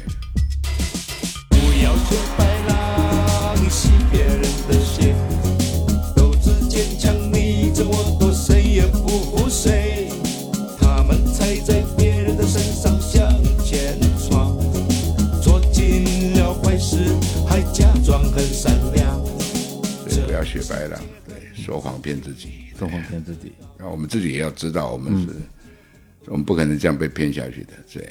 嗯，然后现在几乎在每一个以前是这样，行政院下来，总统府下来，行政院行政院下来，台湾省台湾省政府下来，民民政厅，民政厅里面有一个第第四科，第四科里面第八组就管我们，我们的阶层是这样，阶位是这样子，嗯嗯嗯嗯，这个太不公平了，这个，嗯嗯，我们再读多的书，你头都抬不起来了，而且没有人管我们，剩下这个第八个里面的人，只有你。只有几平大的办公室去管哦。璀璨在台湾各地的原住民族，对，那么那是不可能的。嗯，所以我们在农业方面，或在卫生建设什么，全部落差的，呃，这个这个第六等公民是第六等，我们是这样子看的。现在不一样，台湾原住民民主委员会，你在金门岛上，在澎湖，在哪里有一个学生是哪一组的，嗯，那一组的语文老师就要去教。现在是这样子，这个相当于是你们那一批人在最困难的时候，就打开了一道这样的缝隙吧。我们也不知道能够做到哪里，嗯嗯，对，但是我们坚持，对，我们坚持，我们知道公平会来到，他不会自己来到，我们只知道这样要去争取的。嗯对，那在差不多到九十年代那个时间，九二年的正式证明了，比较啊，就证明了证明，然后台湾的原住民族。对，那从那个时候开始，一直到二零零几年，你就是正式复出，这十年间，当时的状态是什么样的一个状态这？十年更苦，就是因为家庭也支离破碎，嗯嗯，妻离子散，哎呀，然后全身是长骨刺，然后痛的，然后也回去投靠八十几岁的妈妈，嗯，让她带我的小孩，小孩子还幼稚园。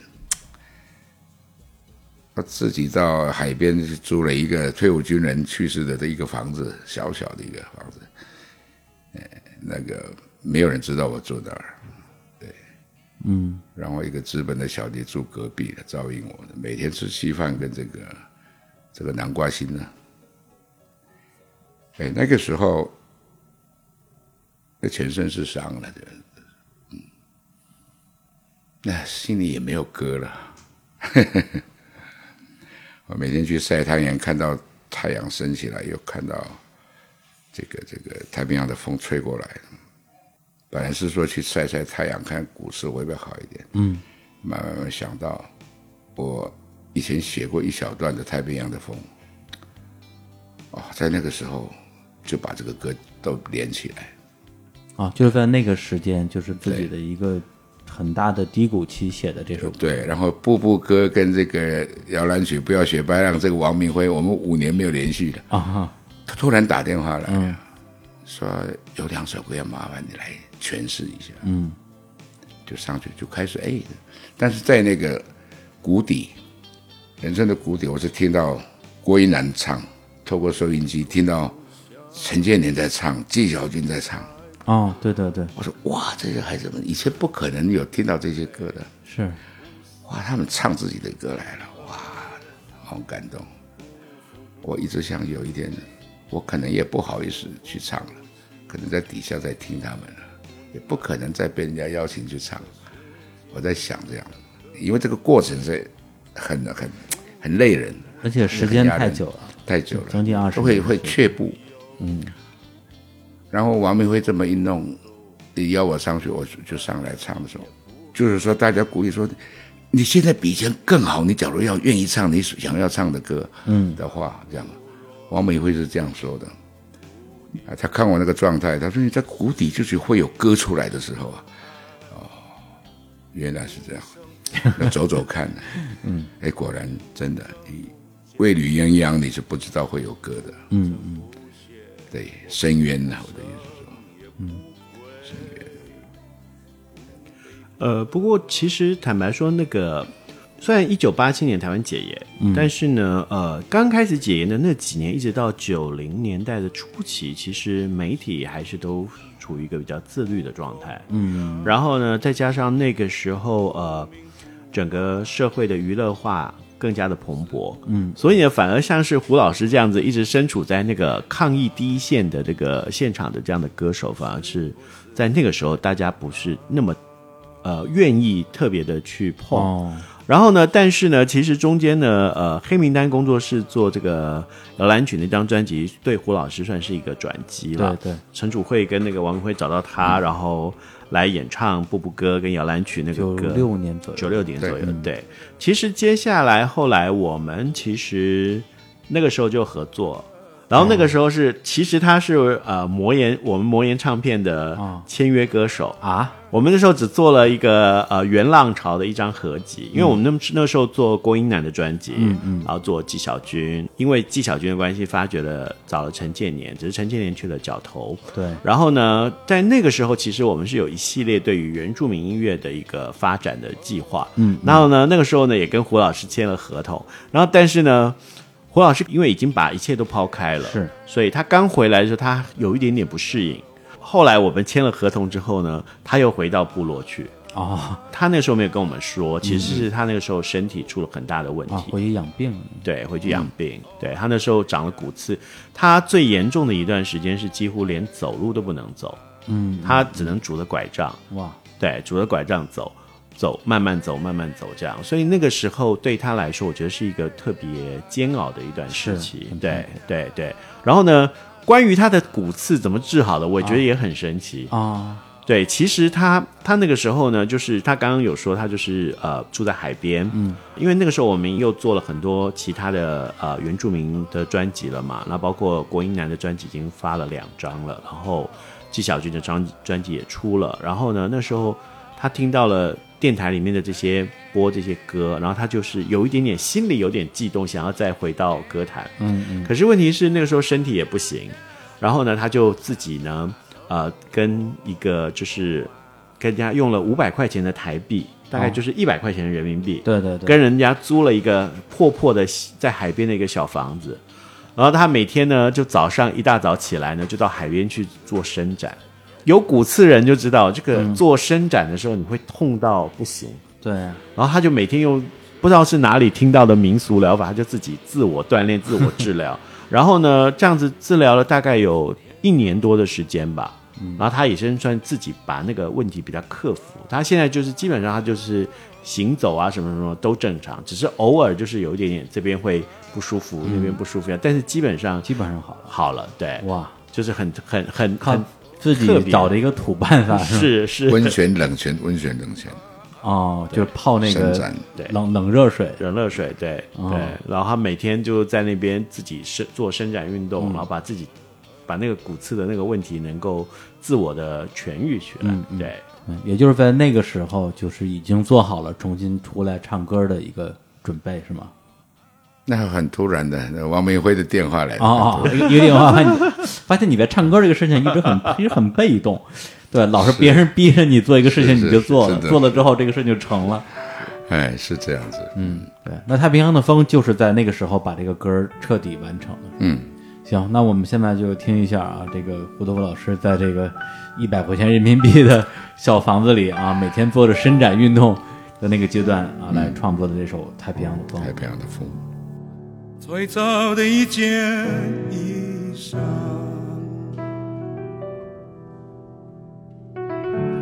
最早的一片呼唤。最早的一个故乡，最早的一件往事，是太平洋的风，徐徐吹来，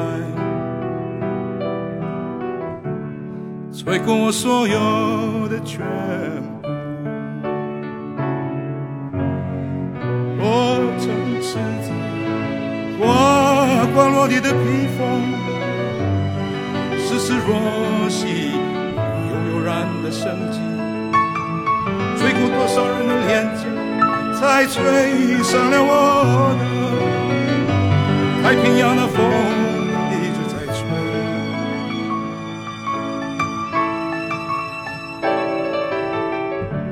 吹走世界的感觉。最早感觉的世界，无影婆娑在辽阔无际的海洋，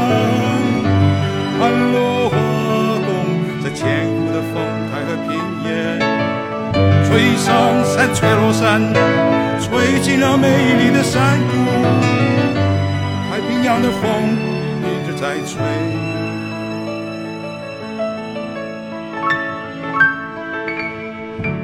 最早母亲的感觉，最早的一份决心，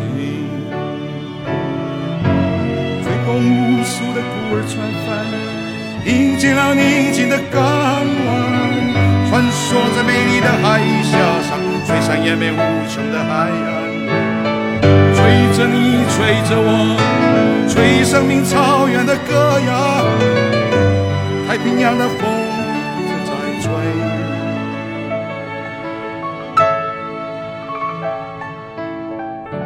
吹着和平的感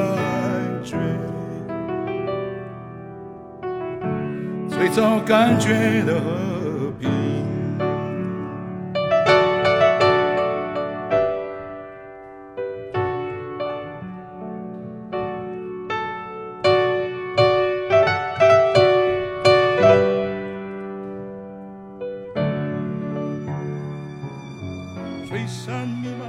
嗯这首歌应该是嗯科班老师我听的最多的歌之一了对因为它适合很多很多的心境是，嗯，而且日坛公园的这个老听众可能也知道啊，我本身还蛮喜欢去台湾旅行的。最最近几年，嗯每年可能也去个一两次、两三次都有。然后经常也会去不同的地方的海边。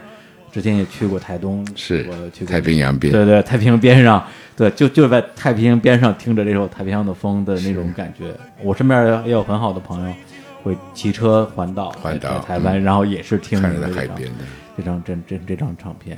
嗯对，其实真的，我我个人就是在我了解所有在二零零五年之前这些历史之前，在知道您对于台湾的民歌运动产生什么样的影响，在为台湾的原住民做了多少事情之前，仅仅是这张唱片已经让我觉得说非常的庆幸了，能有这样的声音，最后能够能够在这个世界上发生。因为如果那个时候没有各种贵人是给您打电话，包括后来您又重新从台东回到台北，是实际上也有很多的老朋友啊，一些贵人相助吧，对，是才有了后来这张唱片。我我我自己真觉得特别的，嗯我觉得是是我们这些乐迷的幸运吧。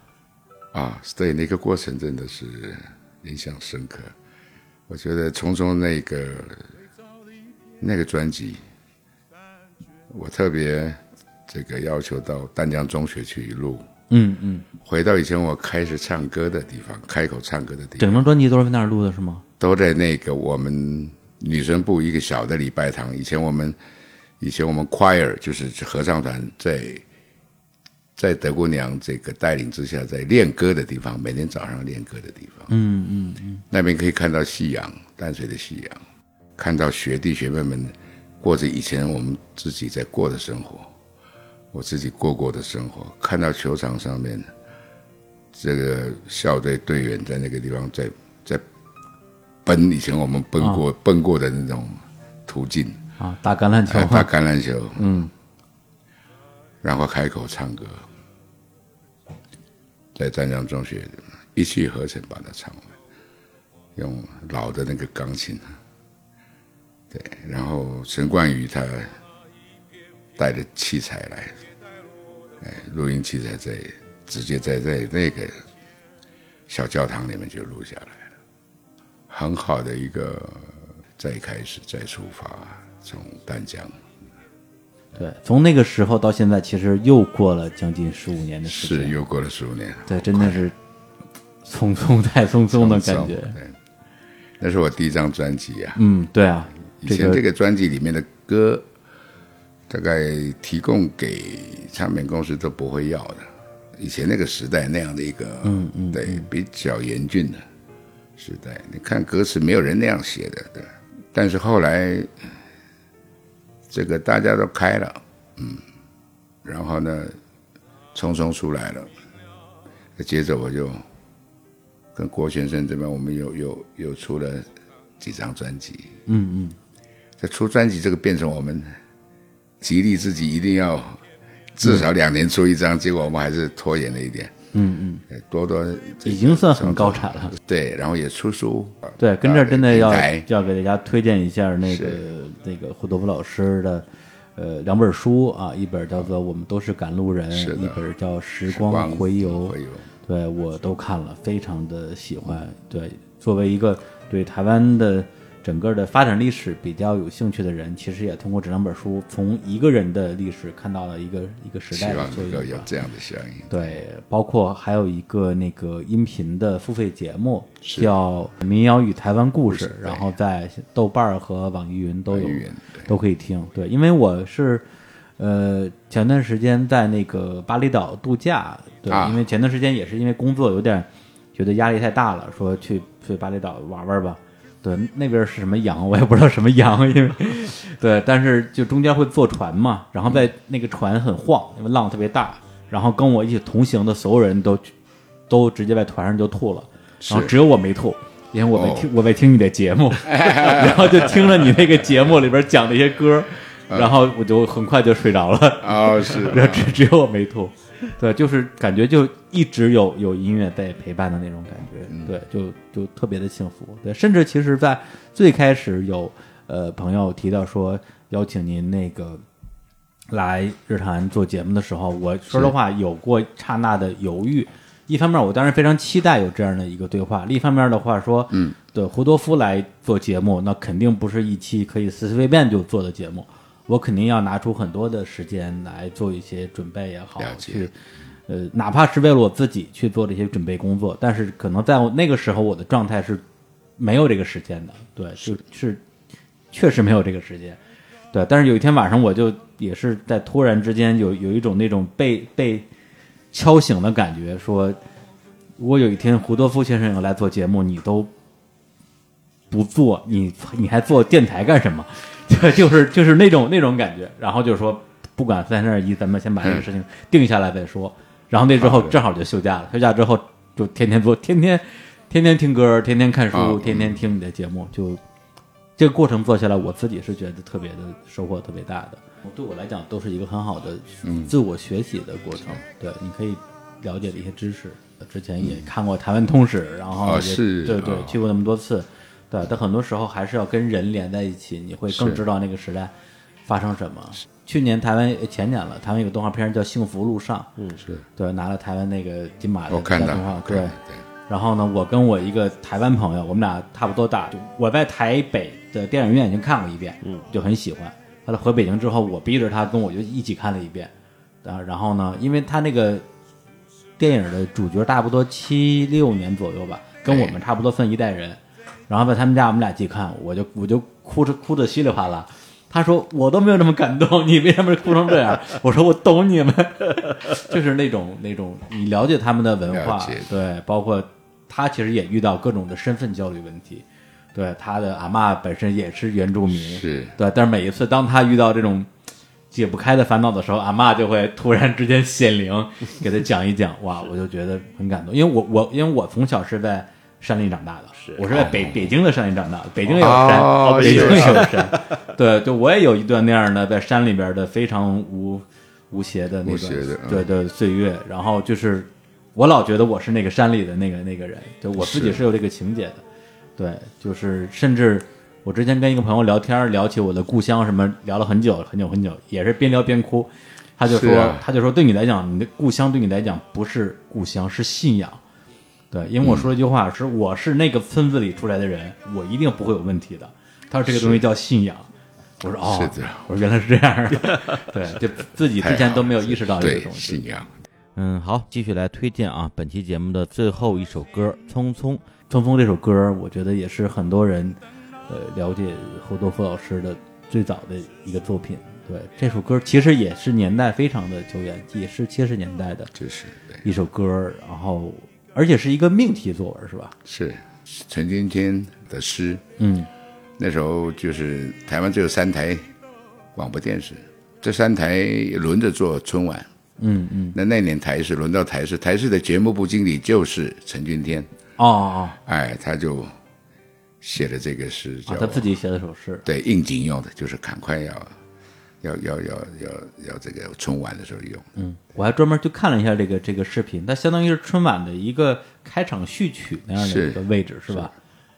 弹的钢琴非常的是那个，我那个时候 清润的，对，这这是我第一次见到会动的黑头发的，呃，对，这些只只只只见过照片嘛。是是对，因为就是因为第一次见到您的时候已经是白头发了。是在这个嗯，愚公移山，愚公移山，对对对，就是真的会有一种时光流流逝的感觉。是匆匆这首歌其实呃，对胡老师来说，可能呃是大家最认识他的一首歌，可是对他来说，只是生命中的一个过程。是对，然后当初他也是无心，我记得他跟我说，他那个歌大概只花了三天吧，然后就把它写出来了。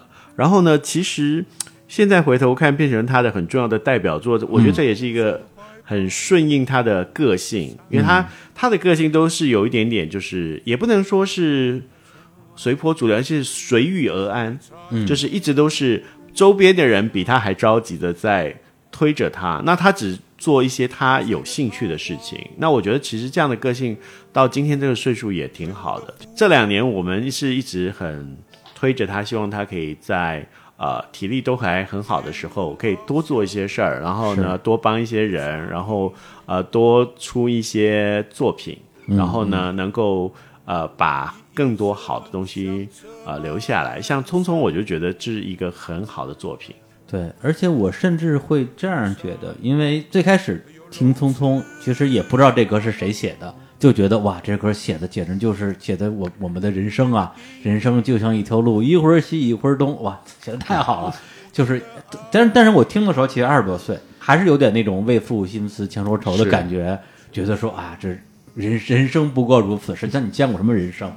对，但是后来更多的了解了呃您的作品之后，我会觉得说您那些写故乡的、写亲人的，包括那些抗议类的歌曲，我觉得可能更能代表您自己在音乐方面的表达，而且本身词曲创作也都是您来完成的。而《匆匆》它其实是一个其他人作词的一个现成的，你可以说是一个命题作文嘛。是但是我我又在想，这首歌即使对您来讲不是一首那么重要的歌，但是对于可能我们这些听歌的人来讲，是一首很重要的歌。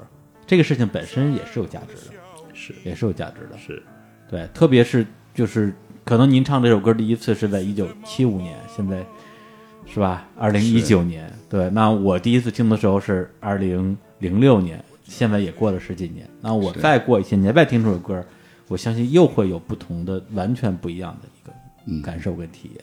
其实我们在做音乐的人，其实常有一个玩笑话，就是说每一首歌有自己的生命。嗯嗯，就是他有自己的生命历程。就说有时候你很精心去做一一个作品，它不见得一定能够达到你预期中的效果。可是有的时候有些作品呢，它反而就是不是你的一个精心雕琢的作品，可是它反而是起到了最大的效果，对对对流传出最广。那就是每一首歌它有它自己的命运，嗯，对，每每个作品它都有自己的生命历程吧。对，是的，所以日山公园从最开始我去策划 Ten New Songs 这样一个栏目，也是希望能够通过我们这些本身就在从事音乐行业的嘉宾，能够带来一些深深影响过他们的歌。这些歌可能来自于非常遥远的年代，五零年代、六零年代，但是到了今天依然可以打动我们。觉得这个也是这个歌曲本身的生命力的部分。呃，同时今天要稍微解释一下啊，因为我们 Ten New Song 这个栏目本来是要多推一些其他人创作的歌曲的，但是因为今天我实在是太想在节目里边多去给大家播放一些 Kimbo 老师的作品，所以呢，其实是在现场我提出一个建议，把三首有其他人创作的歌曲换成了胡德夫老师的作品，也希望大家能够理解我这一点点小小的心意吧。这次来到北京，那个能见到志明，哎，志明对台湾的民歌或者台湾民歌的历史、地形这些都非常熟悉的，跟你谈得很愉快。那这次我们在北京这个天桥艺术中心八月二号晚上会举办一次这个呃我的歌的发表会，那么也请了一些这个台湾曾经呼唤过我的这些重要的歌手，嗯嗯，做来宾。呃，陈建年曾经用《海洋》这样的歌拿到最佳这个歌手、最佳男歌手金曲奖。金曲奖，然后又呼唤我再出来唱歌。对他现在退休了，哎，啊。警察退休，但是他对对对。跟我们一起走的，非常一面走一面唱，非常著名的警察歌手，是是而且我之前一直以为他是以前当警察，后来当歌手，后来发现没有，他一直当警察，一直当警察一直干到退休。对对对对，刚刚退休他最后是在蓝屿退休，在蓝屿退休，是吧？是的，他喜欢钓鱼，喜欢在海边。去年我们办了一场，也在同样的地方，叫做山谷的呼唤。嗯嗯，其实我们今年再来呼唤一次，对对对就，希望去年没来的或者来过的朋友，想办法都来，大家聚在这个山谷里面。那么我们的题材很多都跟去年不一样，嗯，有新的东西在里头，有很多新的东西、新的作品、新的尝试在里面。就在我走人生到七十岁的今天呢，七十才开始的第一步，哎，我想这一场对我来说也是一个很大的一个重要的一个里程碑。是的，对，从现在再走到未来的一个开始。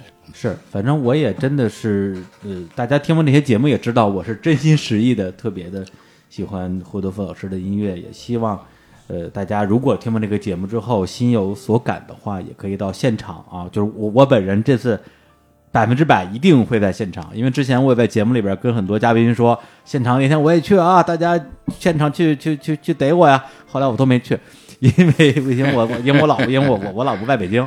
这次因为这个节目播出，反正我这次我肯定我肯定在，哎。大家就现场去逮我。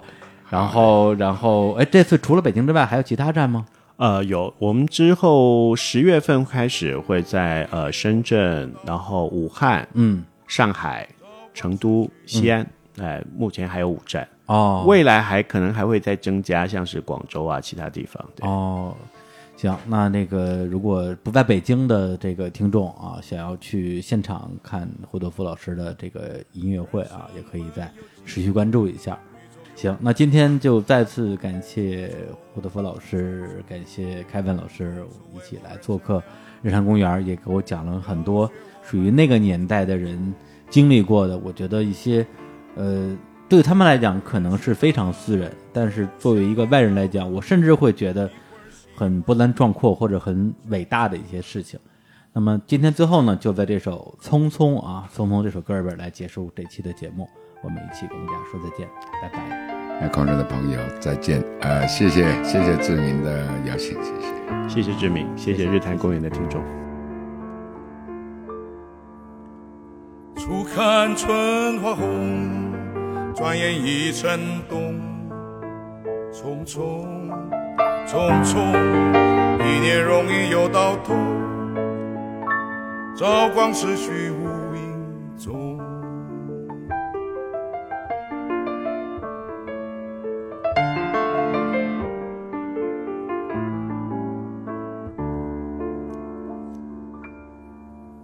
人生本有尽，宇宙永无穷。匆匆匆匆，为后人生凉，要学我们老祖宗。人生啊，就像一条路，一会儿西一会儿东，匆匆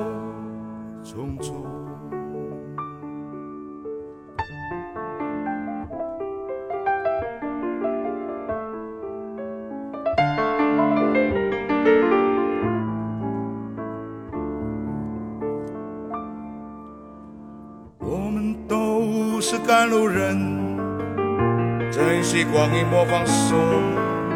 匆匆匆匆，莫等到了尽头，望叹痴心成空。人生啊，